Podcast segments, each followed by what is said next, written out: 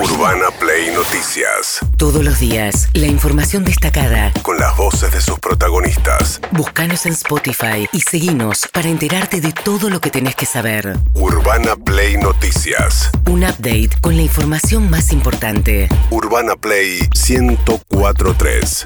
Una nueva experiencia. Bien, llegamos eh, a esta fecha con 13.456 contagios.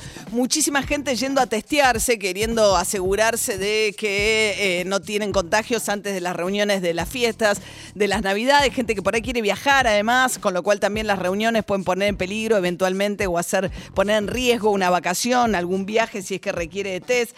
Recuerden que contacto estrecho quiere decir haber estado con una persona que está con COVID positivo al menos 15 minutos, a menos de un metro y medio de distancia y sin barbijo.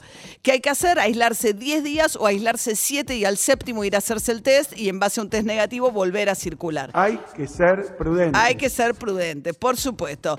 Bien, eh, mientras tanto, Carla Bisotti, hablando del panorama en Europa, que suele ser un espejo, como charlábamos recién con Juan Dillon, de lo que viene hacia adelante para nosotros. Lo que estaba pasando en Europa, en Alemania, en Austria y en Holanda fue previo a la emergencia de la variante Omicron y es con Delta. Esto también se traduce en hospitalizaciones y muertes, sobre todo en personas no vacunadas, así que desde ese punto de vista hay que diferenciar y hay que analizar cada situación. No es exactamente lo mismo. Lo que nosotros hemos visto en Estados Unidos y en el Reino Unido es que una vez que ingresa la variante Omicron, en una semana, en muy poquitos días, se eh, transforma en, en, digamos, en comunitaria y realmente evoluciona predominante. Así que desde, desde ese punto de vista la diferencia es grande. Bien, por ahora es Delta la predominante en Argentina, todavía no es Omicron y mientras tanto ayer lo que anunció la reta, como les contábamos, es que se achica la ventana a partir de la cual empiezan a dar la tercera dosis. Habían arrancado con los de Sinopharm, les daban primero porque supuestamente dan menos inmunidad que otras vacunas. Ahora, independientemente de qué tipo de vacunación te hayan dado, cumplido el quinto mes de la segunda, te dan la tercera dosis en la ciudad de Buenos Aires, que fue el caso acá de David. Sí, a mí me, por la fecha fue justo cinco meses. Justo cinco meses, dos de Sinopharm y una... Y una de AstraZeneca. Que te volquiteó un día. acá Lila le dieron la tercera AstraZeneca, está enterísima todavía. Muy bien. ¿eh? La viene resistiendo muy bien. Mientras tanto, Víctor Fernández, el arzobispo de La Plata, metió en una gran polémica acerca de qué debe hacer la iglesia con el pase sanitario hay gente muy violenta contra la vacunación, con teorías indemostrables. A mí me han insultado en estos días, tratándome de ingenuo, de corto de cabeza, de cobarde, ¿no? Con un nivel de bronca y de desprecio que pocas veces he sentido en mi vida. Sin embargo, el Papa dice que vacunarse es un acto de amor, de cuidado. Algunos, incluso algunos creyentes, me han tratado de ateo, de falso creyente, porque dicen que si uno cree no tiene que temerle a la enfermedad y por lo tanto no necesita vacunarse. Bueno, Víctor Fernández quedó atrapado entre dos polémicas, porque él dijo que la iglesia no puede controlar o no va a controlar el pase sanitario de aquellos que acudan a misa.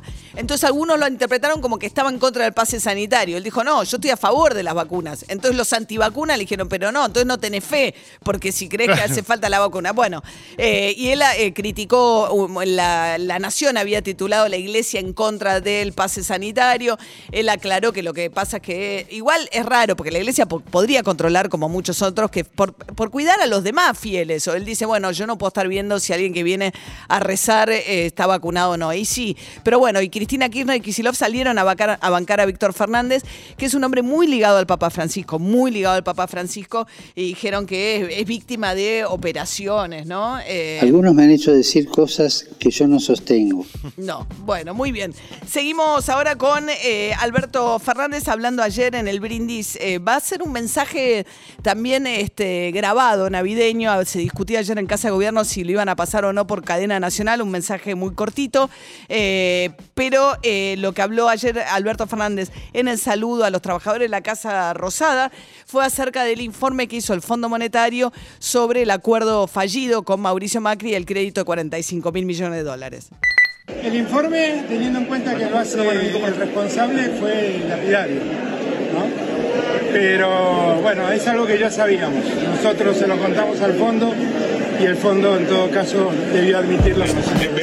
Bueno, la gran discusión en lo que dice el fondo es que el, el plan no cumplió su objetivo, que era estabilizar Argentina, porque termina el gobierno de Macri con una mega devaluación y, una, y la inflación desatada, y además con eh, la necesidad, incumpliendo los pagos, etcétera, etcétera.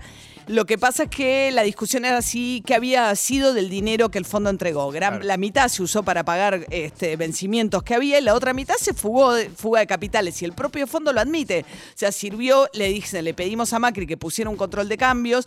Macri no lo hizo y a partir de ahí la gente ante un escenario de incertidumbre, sobre todo los grandes fondos que estaban en pesos, salieron. Y Sí, esos- aparte le pide, eh, le dice, podría haber hecho un rollover de deuda, que es lo que Cambiemos dice que hubiese hecho si seguía siendo gobierno. Una reestructuración de la deuda de los privados en lugar de ir a pagarles todos los vencimientos que tenía.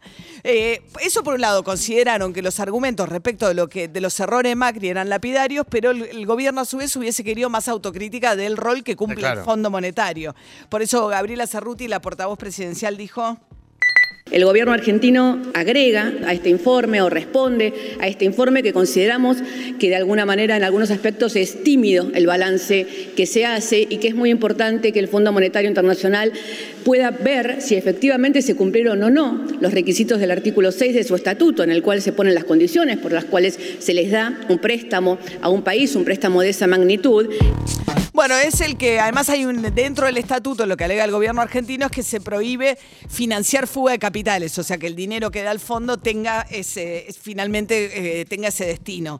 Bueno, mientras tanto el gobierno prorrogó la prohibición de despidos por seis meses más, pero la doble indemnización que ya tenía un tope va, va teniendo un tope que baja gradualmente hacia mitad de año, con lo cual es un sendero hacia junio en el cual queda levantada la prohibición la prohibición Las dos medidas, las dos medidas quedan levantadas, quedaría ya la indemnización dentro de la ley eh, Común. común que tiene la Argentina y se desaparecería la prohibición de despidos. Y ahí, eh, en ese contexto, el gobierno también prorrogó el presupuesto del año pasado con algunas disposiciones que tiene que ir haciendo por decreto de que estaban previstas en el proyecto que rechazó la Cámara de Diputados, pero convoca también a un nuevo pacto fiscal en el cual le permite a las provincias fijar sus propios impuestos, algunos de los cuales los pueden subir o no, según la provincia. Horacio Rodríguez Larreta dijo que él no va a firmar el pacto.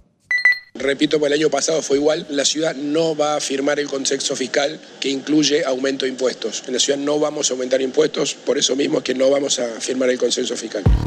Bueno, esto es relativamente cierto, porque la ciudad aumenta automáticamente. La ABL y patentes, patentes aumenta según Sí. la, la, la evaluación de los Claro. autos, que está ligada al valor del dólar, con lo cual también suben, y ABL aumenta por inflación, Igual con lo cual... eh, tiene que ver con otras cosas. Digo, el pacto fiscal establece dos cosas. La primera es le da la posibilidad a los distritos de manejar algunos tributos. Pero la segunda es que para poder firmar el pacto fiscal, los distritos tienen que dar de baja todas las demandas que tengan contra el Estado Nacional. Y como la ciudad de Buenos Aires está en discusión contra coparticipación. por la coparticipación, no la va a dar de baja, entonces no podría firmar. Claro, eso sí pueden aumentar ingresos brutos, que es lo que la ciudad no va a aumentar y otros podrían eventualmente aumentar, que en la época de Macri la idea era eliminar ingresos brutos, y el impuesto a las herencias, que es dispar según los distintos eh, localidades. Silvina Bataki, secretaria de provincia del Ministerio del Interior, habló de esto.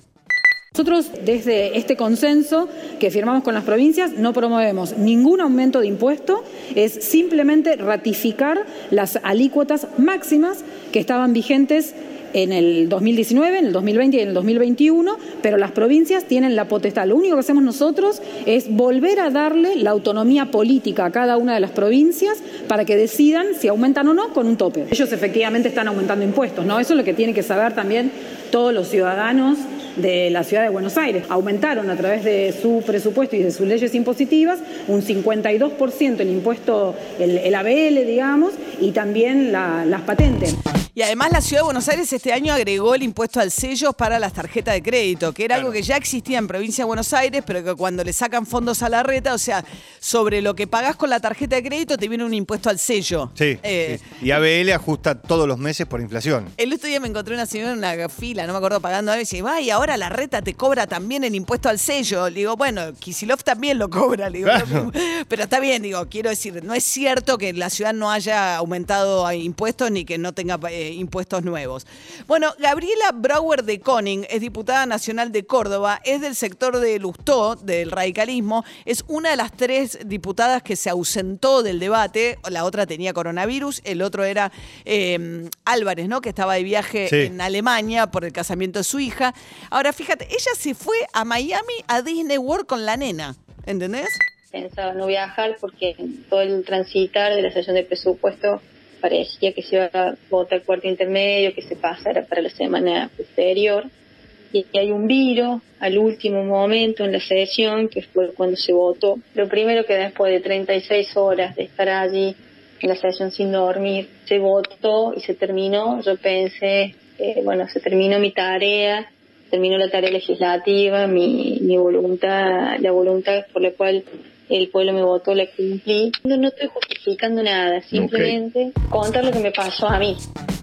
Es una cosa de locos. O sea, ella dice, después de 36 horas fui al aeropuerto, como mi familia ya se había ido, después sigue contando esta historia, estaban eh, con Radio Rivadavia. Dice, bueno, que como estaba su nena de dos años en Disney, le pareció que, bueno, que... Sí, a Disney World, a Néstor le encantaba. Urbana Play Noticias.